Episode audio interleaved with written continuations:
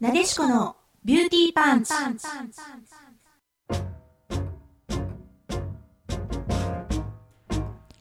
皆さんこんばんは。ここ、インターネットラジオ、レディクロの神戸スタジオからワールドワイドに配信。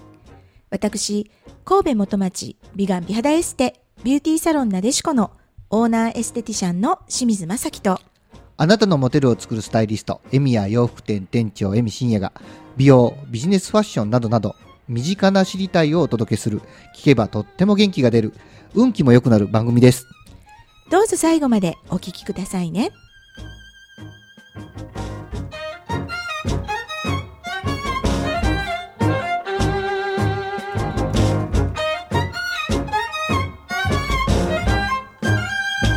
はい、こんばんは。はい、こんばんは。6月22日の放送です。はい。皆さんお元気でいらっしゃいますか、?6 月22日。はい2日ですよ。今あれですね。はい。夏至？夏至？夏至がね、一応まあ21日っていう感じなので、昨日なのでね、まあお日様が、ね、まあ日が長いですよね、でも確かにね。今一番長い時ですね。うん本当1時にぐらいでもね、あの明るくて、はい。あの、店を閉める時が7時なんですけど、はい。この時期だけは店閉める時もまだ明るいというね。うんうんうん、なんかうん。得した気になります。そうですね。なんか得した気になりますよね。昼が長いっていうのはね、得した気になり昼がますよね。長いっていう、なんか、うん、はい、はい。早く帰ってる気がするんですけどね。うん、うん、うん実。際は早く帰ってないんですけどね。同じですよね。そうです。これがどんどんはいこっからね、あのまあ日が短くなってきて、言ったら、はいふ冬ぐらいになると5時ぐらいになるともう暗くなってくるみたいな感じでね。はい。うん、だんだんとね。うんだんだん寂しくなっってときますね。寂しい感じになってくるんですけど、でもまあこれからねあの夏、まあまだ梅雨で、はいね梅雨がまあ来月ぐらいに明けて、はい。ね本当に暑い暑い夏が やってくるのかな？やってくるんでしょうね、きっとね。やってくるんでしょうあね。のこれちょっとまあ、あの、今日は収録はちょっと前なんであれですけど、今週の天気予報を見てると、神戸も週末は29度とかっていうのがずっと続いてたので、もうすでに、もうすでに30度手前まで来てるなという感じがしてます。なんですね。はいそうなんですねしかも、梅雨の中の湿度の高いさ29度なんで、やっぱりね、ねちょっとこもりやすいこもりやすいですね。ですのでね、うん皆さんくれぐれも水分補給とかね、そうですよ。そう汗汗が出に乾きにくいんですよ。汗が出にくい、乾きにくいんですよ。ああ、暑くてそうですね。そうですね。すよやっぱり暑くても湿気がね、やっぱり多いから、だからそうなんですよ。だから洗濯物とかね、も。うん。あの、嫌ですよね。うんうちのね、あの、お店の近所にコインランドリーがあって、こうん、の時期この時期は大繁盛ですね。そうですね。皆さん、あの、うん洗濯したものを持ってきて乾燥だけするとね、すると、ああ、なるほど。方が多いので、非常にこう、あの、乾燥機がいつもいっぱいっていう感じがしてますね、うん前を通ると。はい。うんそんな感じです私もあの基本的に洗濯ってドラム式の洗濯機なんで、はい。あのーなんていうのかな乾燥機使うんですけど、まだついてまうん、外にね干すやつとかあるじゃないですか、んあれがねやっぱり、うん、すごいなんか嫌だなと、まあ、干せ、うんなかなか干せないのでね嫌だなとか思いながらでね蒸し暑いじゃないですか、先ほどね、はいえみさん今日ね、うんまあ、この収録終わった後ねうち、まあ、猫ちゃんが、まあ、2匹いるんですね。はいはい。で、一匹のね、ルナちゃんっていうね、この間1歳になった子がいるんですけど、この子ね、毛が長いんですよ。ものすごい毛が長いんですよ。なので。ね、あのーサマーカットに、あ、なるほど。この後ね、ちょっと連れて行こうか。さすがに、さすがになんかね、やっぱりもう、あのー猫ちゃんって、まあ、涼しいとこ、夏場はね、涼しいとこ、涼しいとこ探して、こう、うんうん進むんですけどね、本当、まあ、あのーあまりにもちょっともう、ね、毛皮をまとってますから。ね、見た目がね。そうなんですよ。はいだからちょっとね、あのまあ、猫ちゃんもサマーカットしようかな、みたいな感じでね。あの、ははあ、さっぱりちょっとワンちゃんよりもね、ちょっと、やっぱりややってくれるところも少ないですし、い。そうなんですか。うん、やってくれるところも少ないあの少ないので、やっぱりああのやってあの猫をやりますっていうところと、別に猫はもうややらないですみたいなね。猫ってあのワンちゃんみたいにその、お水が嫌いな子が多いんですよね、体が濡れるのが。うんうんううんうんん、だから、やっぱりなんか、引っかいたりとか、そういう暴れたりする子もやっぱりいらっしゃると思うから、なるほそうなんど。ですよ。でね、はいだから結構高いんですよ。あの、猫のカットは高い。猫猫のカット高いんですよ。まあ、シャンプーカットついてうん。1万7000円とかね。おお、すごいな。まあまあや。うんまあまあなんです。まあまあま。あまあですね。まあまあなんですよ。まあね。あのまあワワンちゃんとかはねなんか洗わないといけないちっちゃい例えばあのワンコとかうん毛が長いなんかそのシャンプーがねシャンプーカットが必要な子ってまあしょっちゅうねやっぱり行かれるから、ね、猫ちゃんそんなに別にし本来はしなくてもいいかもしれないからまあだから高いんだと思うんですけどね、まあちょっとうん行こうかなっていう感じでねなるほど。はい。はい、はいもうちょっと夏の準備をして夏い仕様に。夏仕様にはい。なるかな、みたいな。はい。ね。はいはい。まあ、ちょっと夏バテしないように気をつけないといけないなって、ちょっと最近思ってます。はい。はい。ということで、今日もよろしくお願いいたします。はい。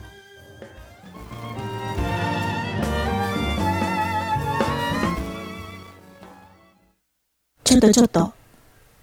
ここだけの話にしとってな。まさきがお伝えするビューティーパンチな情報。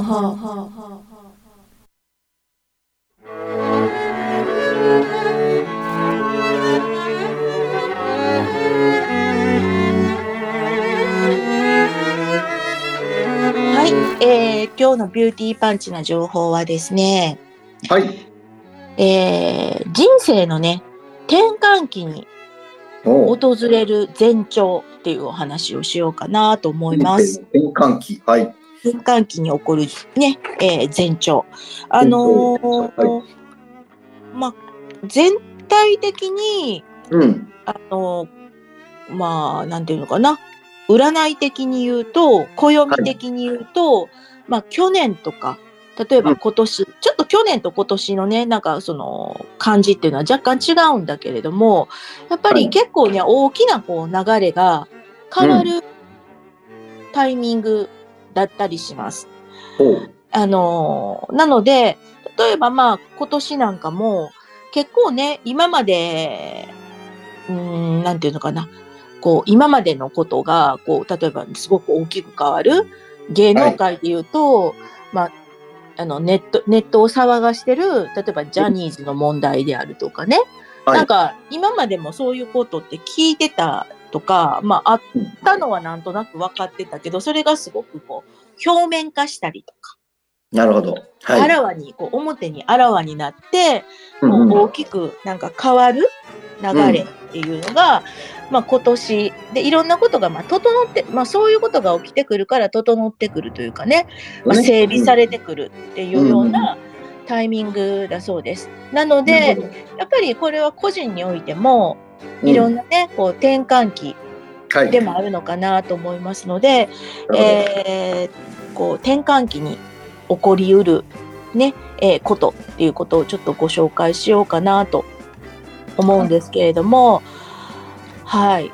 で、えーこれまあよく、まあ私自身も鑑定をしてて、3万人以上今まで鑑定してて、はい。すごくおあのクライアントさんがこう運気がねなんかすごく大きく変わるとか、すごいこうタイミングいろんなことが変わる変わるタイミングっていうことで、うんまあその前兆としてよく聞くお話をちょっと、えーまとめてみました。はい。で、えー一つ目はですね、えー人間関係や環境の大きな変化ですね。はい。なんかこう周囲とかこう環境が一気に変化するはい。時っていうのが、まあ、一つ当たるかなと思います。なので、えー例えばね本当にねあのよく聞くのが、うんえっ、とすごく人間関係がこうなんていうのかな人間関係の断捨離？ほ人になんかすごく自分はそんなになんかこう何かね故意的に何かしてるわけじゃないんだけどなんか人にすごく裏切られたりとか、例えう。ば。人が離れたりとか。どっちかっていうとねなんかこうショックを受けるようなことが多いんですよね。その人間関係とか環境の変化って言ってますけどあの、はい。そういうなんか人が離れていくとかね。なんかそういう自分ではなんかそのじわざとそれをしてるわけじゃないんだけども、まあ、勝手になんかそのようになっちゃう。あと流れが。かんな流れがですね。であと環境もなんか自分がなんか望んでやってるっていうコントロールできなさいできないようなことっていう感じのことが一つあります。はいはい。で、えー二つ目はですねまあ悲しいこととか苦しいこととか、ねなんかこう先ほどもまあ人間関係で裏切られるっていうような感じなんですが、うんうん精神的なねダメージを受けることっていうのが続くのもこれ天気のサインなんですね。うん。はい。でこれ、まあ、人生の転換期、まあ、大きな境目っていう,、うん時は割とねなんかまあ自分から何かするとかじゃないんですよね。やっぱりかわあの人って基本的には変わりたくない生き物なの変わりたいと思いながら変わりたくない変化を好まないうん生き物なので、えっ、そうと、ね本当に自分が何かしたわけじゃなくて、なんかこう、たなんていうのかな、周りからの作用みたいに感じます。うんうんうんうんはい。うん。でも、あのーそういう大きな大変化がないと、かやっぱり変わらないのが、変わる変わるってことはなかなかないので、そういったことが必然的にね、やっぱり起きてしまうということがあります。はい。えー、3つ目はですね、まあ、ご自身のこれもね自分がなんか望んでする変わなんか起きてくるものではないんですけれども健康面の不調です、例えば、まあ、病気、ねはい。病気とか怪我とか、うん。うんうん。ね、あのーそういう不運な出来事ではい。なんかいろんなことがスタストップかかりますよね。例えば病気したり怪我したり。うん。うん、でこれっていうのもあの人生の転換期なんですね。要はなんか、えー、とちょっとねいろんなことがストップするタイミングで、うん。何か新しい、えーご自身のね、まあ、人生の脚本人生脚本っていう言葉があると思うんですけどそういったものの方向転換っていうのが待っているとうん。いう感じだったりします。なるほど。で、えーあとはですね4つ目はですね心境とか価値観の変化はい。だったりします。例えばこれもなんか何か自分でねなんか変わりたいなと思って変えてるわけじゃなくて例えばはい本当にコロナなんかで働き方のねなんかこう、うん変化とか仕事に対する価値観のこの変化っていうのがあの全体的に起起きてきたというところもあると思うんですね。まあ、はいそういうこともそういうなんていうのかな価値観世の中の流れとか、そういうものも相まって今までだったらすごくなんていうのかな働き詰めだったのがなんかそういう働くっていうことに、例えば好きなことをしてし好きなことを仕事にしようとかなんかこう、ライフバランスとかねなんかやっぱりあのそういう仕事ばっかりじゃなくて遊びの部分も大切にしたいなとか例えばあとなんか結婚全く考えてなかったんだけどもなんか結婚したくなるとかねそういうような価値観とかって、そういう変化っていうのも転換期に起こることです。で、はいえー、とこれ私すごく当てはまるんですけども、え5つ目がですねめちゃくちゃ眠たくなります。おー、なるほど。はいうんこれ転換期思い当たる節がありますね。あるんですね。うんなんか、ね寝ても寝てもねなんか眠たい。うんこれよくあの例えば月の満ち欠けとかね、うんそういうものも関係したりとかするんですけどもやっぱりあの大きなねこの変化がやってくるときにエネルギーをやっぱり使うわけですね。なので、その前にねやっぱりエネルギーチャージをしないといけないっていうことが潜在意識の、私たち潜在意識の中では認識されてるわけなんですね。はいで、これまあ言ったら蓄える冬眠じゃないけどもね、はいあのうーんちょっとこう眠くなってエネルギーを蓄えるそういうこう流れの中でやっぱり眠気がねちょっと眠くなるっていうことっていうのはあるみたい。はい。はいえー以上ね、ちょっと5つを挙げてみたんですけれども、今年はそういう、ま、人生の転換期を迎える方とかね、いろんなこう変化、根本的な変化、今までのちょっと人生が、こう、ひ、なんていうのかな、ひっくり返るようなというかね、価値観とか、えーそのいろんな既成概念というのがひっくり返って、えーいろんな、まあ、新しい、こう、流れが整い始める時うん。なので、はい。まあ、もしこのね、えーご自身の中で、えー当てはまるものがあったら、こう大きな転機がやってくりきますよっていうサインなんですね。まあちょっとなんか、あのーうんなんていうのかな、ネガティブなものもあるわけですよ。はい転換期っはいてネガティブなことがサインとして送られるんですけど、でもこれも、えー好転していくサインだと思って、あの、前向きにね、はい過ごされるっていうのが、うん、いいんじゃないかなと。あの、占い師的にはそう思います。はいはい。以上です。ありがとうございます。はい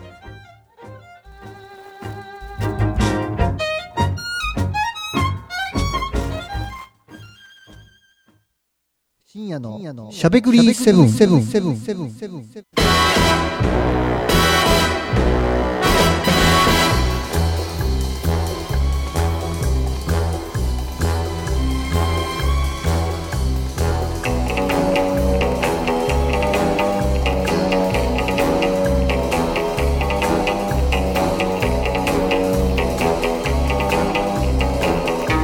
んばんは、いっちゃんでございます。皆さんお元気でいらっしゃいますでしょうか？はい。6月の22日になってまいりまして、うん。一番ね、昼の長い、先ほどね、冒頭でも言ってましたけど、昼の長い時期で、そうですね。朝はあの、ね、早く明るくなるので、早く目が覚めるし、はい。夜はもったいないから、あのね、な長くうん起きてるしということで、結構あのうん睡眠時間削る時間時期でもありますね。ははいいうんでも結構、そういう時期って元気ですよね。なんかね、エネルギーもらえるのか何か知らない。そうですね。いや、そうですよ。そうですよ。やっぱり。時間短くても元気ですね。逆に冬はね、やっぱり寝ないとしんどいっていうのがあるので、うん面白いもんだなと思っており面ますが、白いですね。はい。さて、今日のネタネタというかお話はですね、うん。えーと商店街のお話をしたいと思います。はい。とあの私どもの商店街には名物ツアーがありまして、はい。うわうん。商店街ツアーがありまして、はい。えーつまみ食いツアーというのがあるんですね。あいいですね。はい。移動水商店街つまみ食いツアー。つい最近ですね、ちょっと私もはいあの、昔は結構ずっとガイドやってたりしてたんですけど、長いことやってなかった。はい。はいああ、完はい。はい。全にちょっと、はい。あの、フィール神戸さんって言って、うん。神戸の公式の観光サイトがあるんですけど、へえ。そこの取材が入るということで、やってって言われて、あのちょっとガイドを久々にがっつりやってまいりまして、お久々にあのガイドする側として楽しんでまいりましたけども、はいあのこのがこのツアーって毎月1回行われてるんです？はい。はい、毎月1回、えー今あの、NPO 法人ワクワク西灘というところが主催でやらせていただいております。うん。で、あのー水道水商店街って、なんか、バクッと言うと一つの商店街って感じが皆さんされてる方が多いんですけど、はい。実は7つの商店街と3つの市場が集まったもう集合体なんですね。はい。で、昔は私どものあの、店がある商店街っていうのはエルナード水道水商店街と言いまして、はいまあ、。一番まあ真ん中にあるというか屋根があってアーケードがあってっていうね、ところに店はあるんですけど、うん。そこの商店街が実は昔、えーそのつまみ食いツアーを始めたんです。あへえ。のーまあもっと前身で言うと、またもっと違う方が、えーん商店街の魅力を伝えるために、個人個人的につまみ食いツアーみたいなのをやってはったんですけど、それをまあ商店街のイベントとしてやはり始めたんですね。やっぱあの。食料品販売店とか一番中っていうのは、あの、うんやっぱりこう、なんていうのかな、あの、初めてこう、引っ越してきた方とかは、なかなか敷居が高いんですよね。あ、そうですよね。うんううんうん。あの、で、大体スーパーとかで買い慣れてる世代の方が多くて、今。うんうん。そうですね。あうん。の、市場で物を買うっていうこと自体がハードルが高い。うんうん、わかるわかる。どう、どう話していいのか。まあ、うんそんな難しいことじゃないんでしょうけどね、魚買うだけやからね。うんただまあ、うんどういうコミュニケーションを取るかがめんどくさいのでいかないとかっていうことがうん多くて、うんうん、だからやっぱり食材としては間違いないもの置いてあるわけですよ、千葉とかって。そうですね、そうですよ商売人ね。さんにも卸したりするお店が多いんでね。うんなので、そういうお店を知ってほしいということで始めたのがこのつまみ食いツアーです。えー、すごい。今はね、費用が2000円です。お2000円。2000円大人2000円、小学生1000円。で小学生以下はただという形でやってますけど、はい。はい。で、あの、6軒のお店を回るんですよ。はい。6つのお店を回って、はい。で、少しずつなんかそこのお店の特徴的なものをいただきながら、はい。つまみ食いしながら、はい。歩いていくそれを解説してくれるんですね、ガイドさんはそうで。すね。あの、お店の方に食材に関しては解説していただきます。ああ、なるほど、なるほど。で、僕らガイドは何をするのかというと、連れて回りながら、街のことをお話しします。いいですね。歴史であったりとか、うん、うん。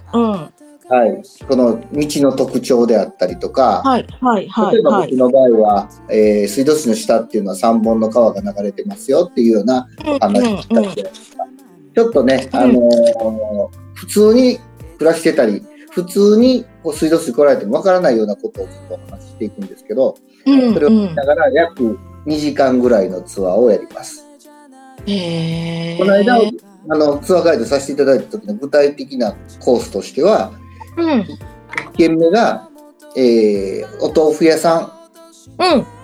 で、あの、ウェルカムドリンクということで、豆乳ですね。はい。一あのー昔ながらの言い方をすると、ソップって言うんですけど、ええ。豆乳をまずウェルカムドリンクで、豆腐屋さんの前でいただくというね。藤本食品さんというところのね、と豆乳なんです。少し少し甘み足してあるんで、そこの豆乳は。うん、うん、うん、うん。普通の、えっ、と、ちょっと甘み足した普通の豆乳と、あとごま豆乳とあって、黒ごまのなんですけど、これ。がまた口当たりが良くてめちゃめちゃ美味しいんですけどね。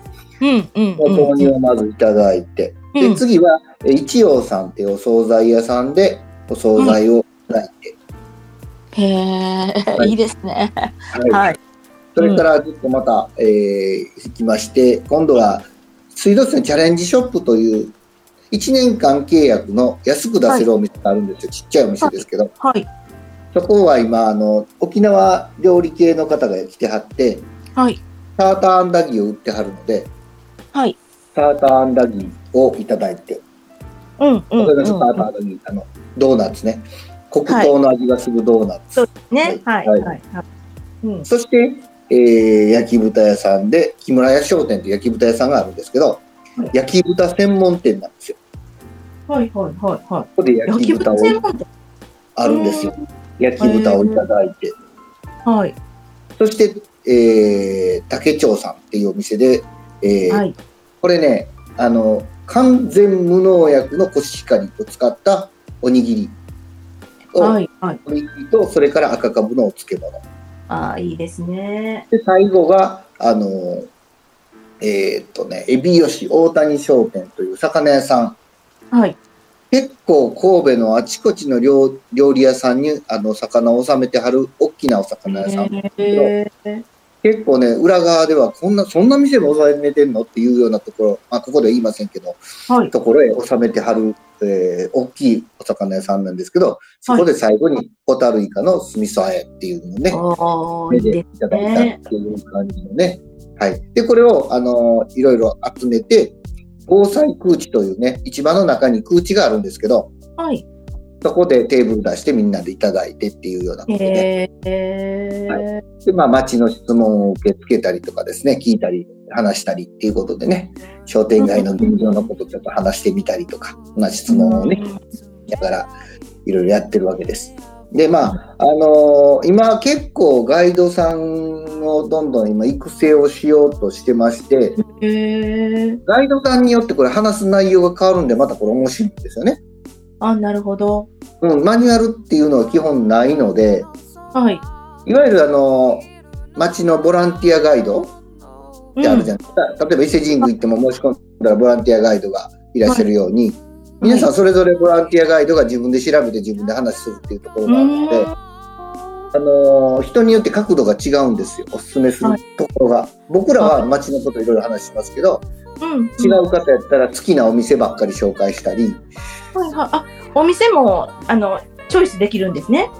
お店もチョイスできますし、まあ、あの、つまみ食いしなくても、ここのお洋服屋さんはいいですよとか、ああ、いいですここのね。メガネ屋さん優しいですよとか、うん。ここの内科の看護婦さん可愛いですよとか、そういう、そういう情報が人によって違うので、うん、すごい、なんかもう本当にすごい、もう地地域を活用して、まあもう本当に利用されてるんですね、すねガイドさん自身がね、日常的にね。はい、はい、だからはい。行く、行くたびに、全く同じツアーはないので、まあガイドが行ってるみたいなもんなんですけど、ガイドが変われば全然ツアーが変わるので、非常に面白いと思います。はいなるほなのでど。これね、申し込みは、あの、水道水つまみ食いツアーってググっていただくと、はい。えっと、PTEX っていうサイトにたどり着くと思うので、はい。そちらで、えー前、前金購入チケット買っていただいて、うん参加いただくことはできますので。はい。つまみ食いツアーと言いながらお腹いっぱいになりますので、おお、これはそのチケットっていう、うん、はいチケ。ットっていうのが2000円なんですね。そうです、そうです。うんツアー費、ツアー費と飲食費込みの2000円です。お得すぎますね。ですね。で、あの、で街のことも分かって。で、あの、来られるときは、朝、だいたい10時か11時かどちらかのスタートになるので、うん。日によってちょっと違うんですけど、それは。あのー朝ごはん抜いてきていただいて、うんうんうんうん。ブランチやと思って来ていただいたら、はい。歩けるし、歩いて元気になるし、美味しいもの食べれて元気になるしというね、非常に楽しいツアーですので、へえー。なるほど。申し込みいただいて、今ね、はいうん7月と8月の、えー募集をかかかかかってるはずなので、はい。ぜひそちらの方にご参加いただいたらと思います。はい。素晴らしい。はい。あの、はい街のこと。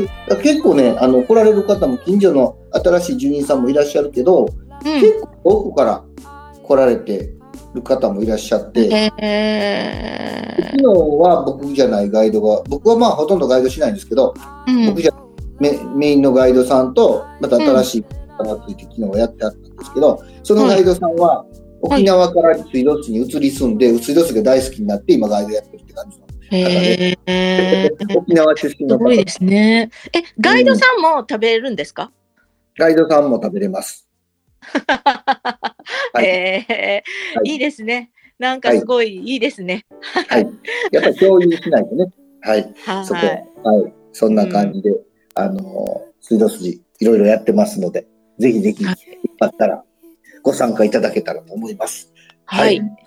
ありがとうございます。ははいい、えー今夜もお送りしたのは、清水正樹神戸タロットヒーリングスクールの清水正樹と、あなたのモテルを作るスタイリスト、エミヤ洋服店店長、エミシンヤがお送りしました。それではまた来週。ごきげんよう。つなぎ合わせるけれどど